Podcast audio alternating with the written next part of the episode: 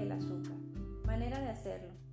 Se pone en una cacerola el azúcar y el agua al fuego sin dejar de moverlo hasta que empiece a hervir.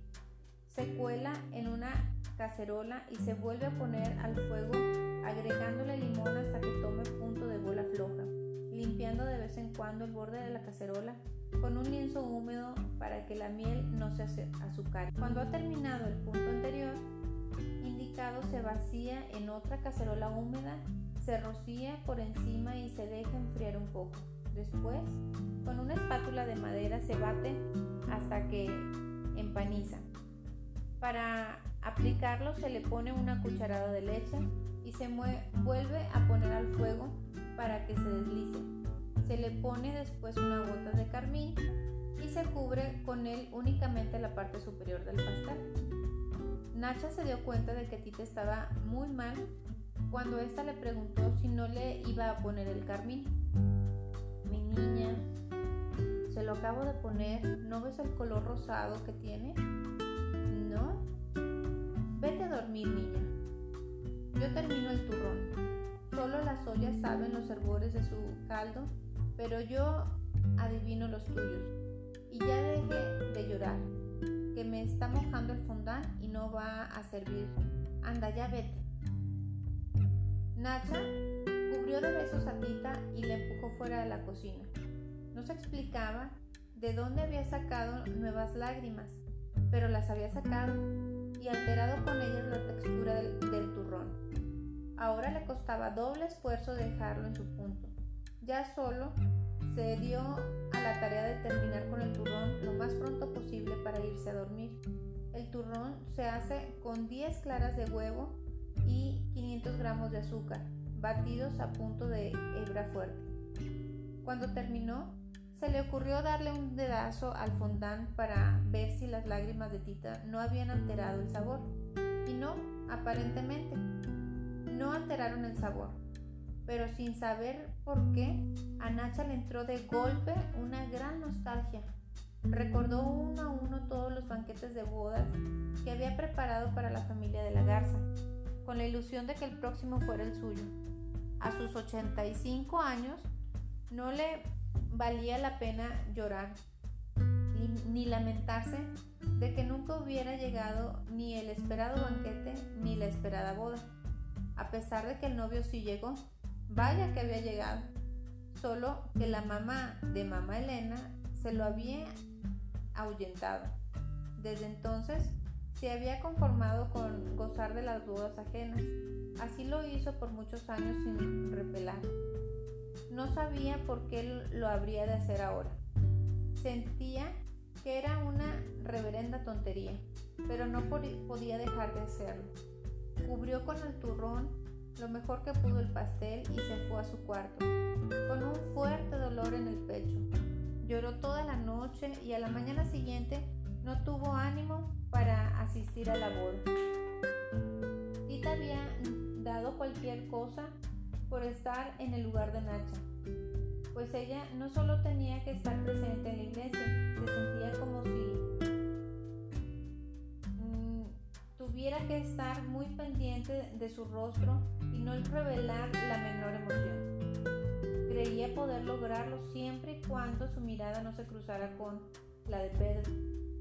Ese instante podía destrozar toda la paz y tranquilidad que aparentaba.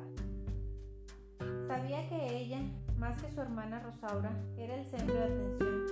Los invitados, más que cumplir con un acto social, querían regocijarse con la idea de, su sufrimiento, pero no lo conseguirían. Y ella no, no los complacería. No, no los complacería.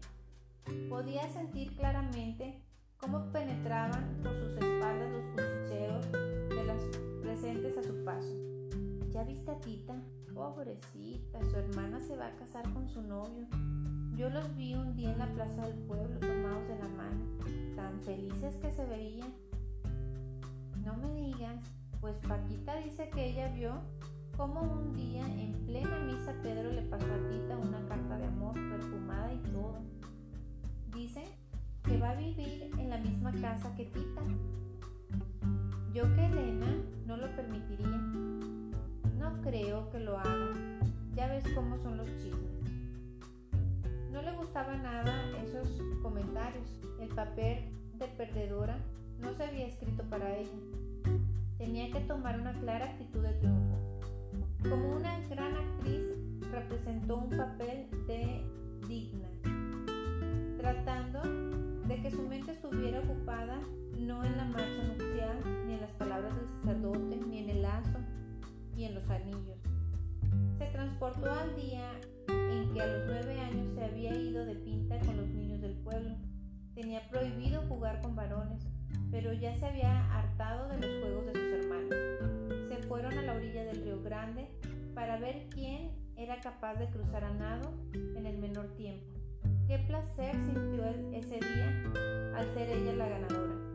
Otro de sus grandes triunfos ocurrió un tranquilo día domingo en el pueblo. Ella tenía 14 años y paseaba en carretela, acompañada de sus hermanas. Cuando unos niños lanzaron un cohete, los caballos salieron corriendo espantadísimos. En las afueras del pueblo se desbocaron y el cochero perdió el control del vehículo. Tita lo hizo a un lado de un empujón y ella sola pudo dominar a los cuatro caballos. Algunos hombres del pueblo a galope la alcanzaron para ayudarla. Se admiraron de la hazaña de Tita. En el pueblo la recibieron como toda una heroína. Esta y otras muchas remembranzas parecidas la, la mantuvieron ocupada en la ceremonia, haciéndola lucir como una apacible sonrisa de gata complacida, hasta que a la hora de los abrazos tuvo que felicitar a su hermana. Pedro, que estaba junto a ella, le dijo, ¿y a mí no me vas a felicitar? Sí, cómo no, que sea muy feliz. Pedro, abrazándola más cerca de lo que las normas sociales permitían, aprovechó la única oportunidad que tenía de poder decirle a Tita algo al oído. Estoy seguro de que así será, pues logré con esta boda lo que tanto anhelaba, estar cerca de usted, la mujer que verdaderamente amo. Las palabras que Pedro acababa de pronunciar fueron para Tita como refrescante brisa que enciende los rastros del carbón a punto de apagarse.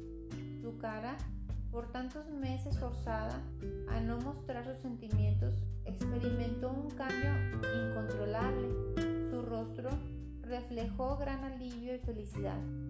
Era como si toda esa casi extinguida ebullición interior se viera reavivada de pronto por el fogoso aliento de Pedro sobre su cuello, sus ardientes manos sobre su espalda, su impetuoso pecho sobre sus senos. Pudo haberse quedado para siempre la mirada que mamá Elena le lanzó y la hizo separarse de él repentinamente. Mamá Elena se acercó a Tita y le preguntó, ¿qué fue lo que Pedro te dijo? Nada, mami. A mí no me engañas. Cuando tú vas, yo ya fui y vine. Así que no te hagas la mosquita muerta. Pobre de ti, si te ve, vuelvo a ver cerca de Pedro.